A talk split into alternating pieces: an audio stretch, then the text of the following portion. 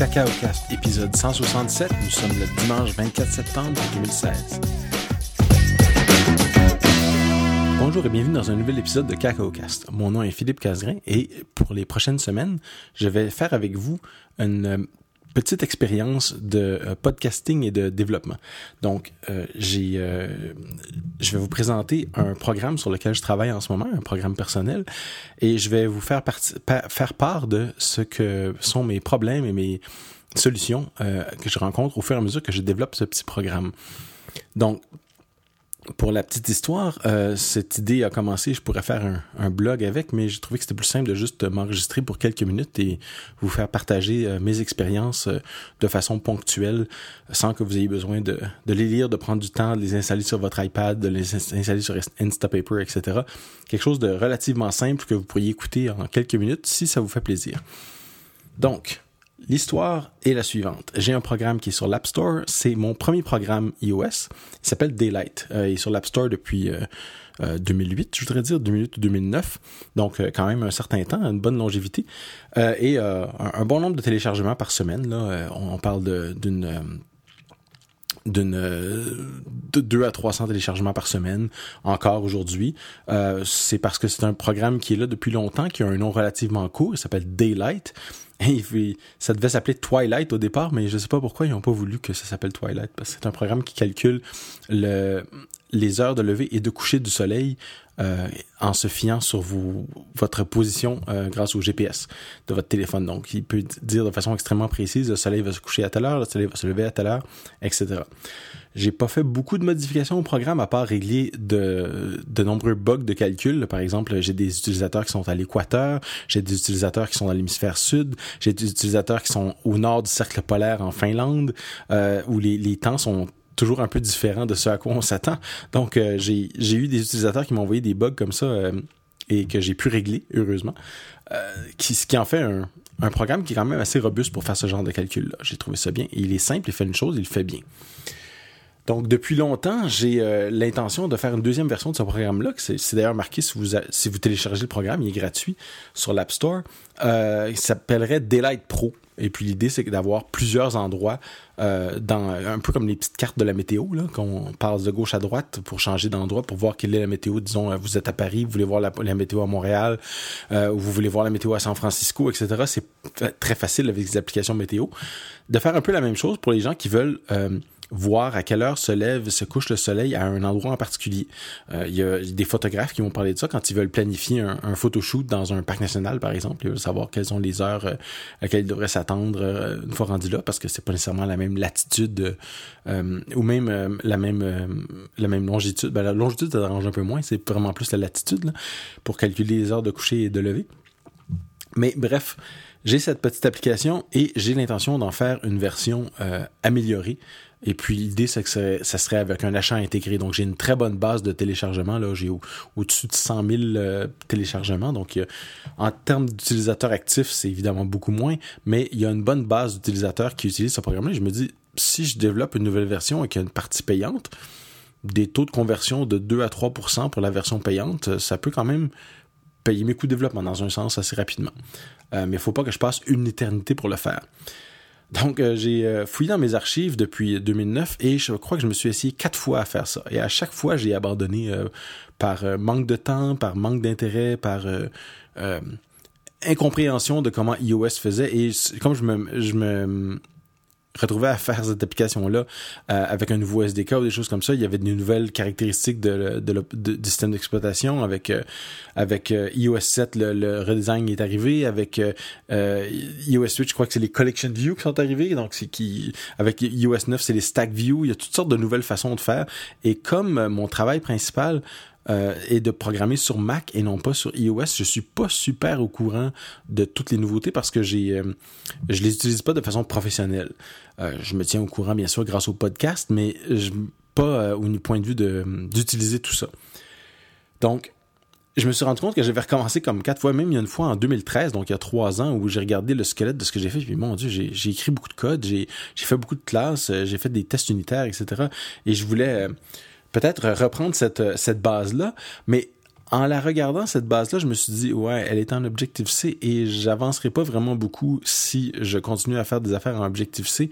C'est sûr que je fais ça à tous les jours. Je peux faire ça dans mon sommeil de l'Objective-C. Je connais tous les recoins euh, bizarres du langage, euh, toutes les choses qu'on peut faire et ne pas faire.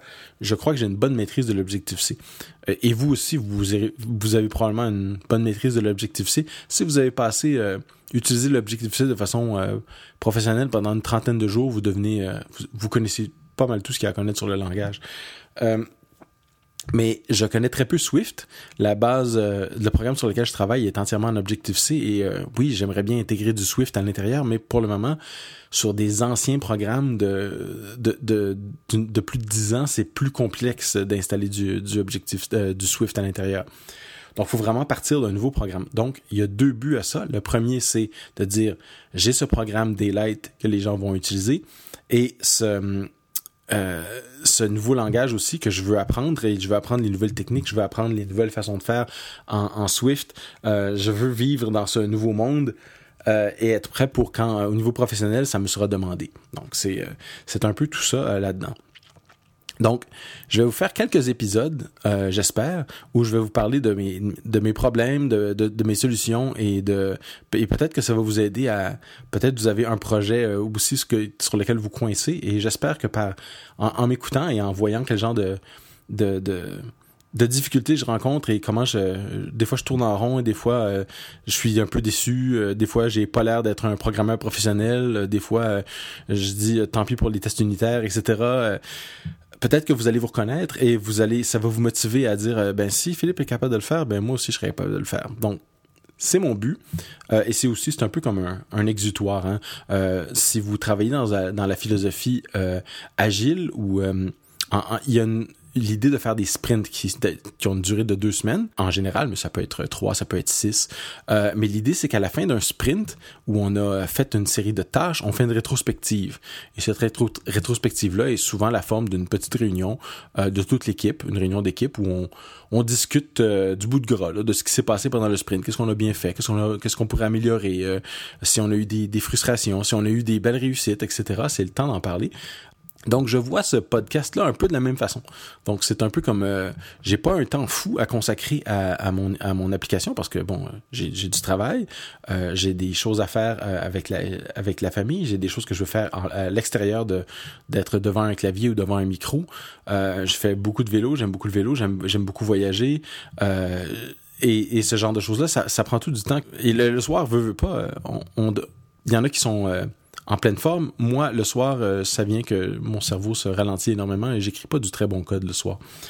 Donc, les heures pour le faire sont limitées. Donc, je vais essayer de planifier ça sous la forme d'un d'un truc hebdomadaire ou bi-hebdomadaire où je vais faire une petite rétrospective de ce que j'ai fait. Et je vais commencer tout de suite par euh, ce que j'ai fait pour euh, la première version. Euh, pour recommencer le programme, premièrement, j'ai regardé ce que j'avais fait par le passé et je me suis rendu compte que j'avais beaucoup d'artefacts originaux de, ce problème-là. Et c'était toutes les... Comment je pourrais dire ça? Tous les, tous, les écueils que j'ai rencontrés, dire ah j'ai commencé ça, ah j'ai travaillé quelques jours là-dessus, ah j'ai rien fait avec. Un, cimetière des programmes non non complétés. Alors là, ce que je me suis dit, c'est que pour commencer, je voulais avoir une bonne base et d'abord je voulais le faire en Swift.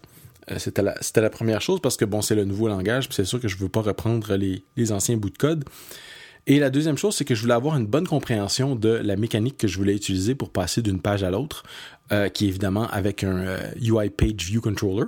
Donc cette petite classe qui vous permet d'avoir une interface sous forme de carte qui passe de l'un à l'autre ou des pages de livres qui se tournent. Et il s'avère qu'il y a un prototype, euh, pardon, un, un, ben un prototype, oui, c'est ça, un pochoir, euh, une application que vous pouvez démarrer qui s'appelle Page, euh, Page Based Application dans Xcode. Vous faites ce prototype-là et puis voilà, vous avez l'application avec plusieurs cartes. Et ça vous présente les, les 12 mois de l'année. Euh, et c'était euh, euh, une bonne façon de, commencer pour explorer ce, ce Alors, ce que j'ai fait, j'ai fait un prototype qui s'appelle PageBase, tout simplement. Et ce prototype-là, je me suis dit, je vais lui faire des trucs, je veux y rajouter le squelette, de base de mon application. Donc, les différentes cartes euh, qu'on va passer de l'un à l'autre. Alors, on, va s'occuper des mois, ça c'est correct. Et je voulais avoir les petits boutons en bas pour dire, euh, ça c'est... Euh, ça c'est la première page, la deuxième page, etc. Et quand on appuie à gauche ou à droite de ces boutons-là, on peut changer de carte aussi. C'est très pratique pour l'accessibilité, les gens qui peuvent pas faire glisser leurs doigts facilement ou qui qui sont pas familiers avec la métaphore, ils peuvent juste appuyer en bas, ça fonctionne. Donc, euh, je voulais avoir ça et je voulais avoir euh, deux boutons euh, à gauche et à droite de ce, de ce petit contrôle pour pouvoir faire apparaître une page de configuration. Bon, on veut rajouter des endroits, on veut en enlever, etc. Et une page, disons, de, de réglage. Hein, on peut, style à propos, là. donc, deux, deux, deux espèces de UI View Controller qui vont apparaître sur le dessus pour configurer le logiciel finalement. Euh, petite interface quand même assez simple, mais je me disais, je vais faire un prototype et je vais euh, voir ce que j'ai appris avec et le mettre à la poubelle. Alors, ce prototype-là s'appelle PageBased et euh, je vais le mettre sur GitHub pour que vous pourrez voir qu'est-ce que qu'est-ce que j'ai fait avec ça. Je vais le mettre sur mon compte GitHub, ça va être dans les notes de l'émission. Et vous verrez comment j'ai branché tout ensemble parce que c'est clair que quand on prend un le pochoir d'Apple, euh, d'abord, on tourne les pages et on voit que c'est des comme des pages de livres. Alors, il faut les changer pour des pages qui scrollent parce qu'on veut des petites cartes plutôt que des pages de livres. Et après ça, on se dit, ah, mais on peut facilement rajouter le petit bouton en bas. C'est une fonction de UI Page View Controller. Mais quand on fait ça, on peut pas euh, rajouter les boutons à gauche et à droite parce que ça devient des, des vues supplémentaires qui... Les, les, boutons entrent en conflit avec le, le, le UI Page Controller qui est en... Le, UI Page, je pense que le petit bouton, la série de petits boutons en bas. Euh, donc, euh, je l'ai, euh, je l'ai fait à à la main, finalement, pour pouvoir avoir une vue supplémentaire dans laquelle j'avais ces boutons-là. Vous pourrez aller voir sur mon prototype si vous voulez. mais c'est ça, j'ai fait ce petit prototype-là et je l'ai pas mis à la poubelle, je l'ai mis sur GitHub, mais je vais tout simplement le euh, m'en servir pour euh, quand je vais recommencer le vrai prototype, ça va être euh, pas le vrai prototype mais la vraie application, je vais avoir une meilleure compréhension de tout pour partir partir sur une base solide. Alors, c'est tout ce que je voulais vous dire pour cet épisode-ci. un petit peu l'historique et le, prototype que j'ai fait, qui est finalement le, code d'Apple, mais un, peu amélioré pour faire ce que je voulais que ça fasse. Et au prochain épisode, je vais vous parler plus de qu'est-ce que j'ai fait pour euh, euh, commencer à bâtir l'application elle-même et euh, le, le, modèle de données que j'ai utilisé en dessous, parce qu'on va parler de SQLite et de, de, stockage de données comme ça. Et on va parler un peu de test unitaire aussi. Alors, à la prochaine fois.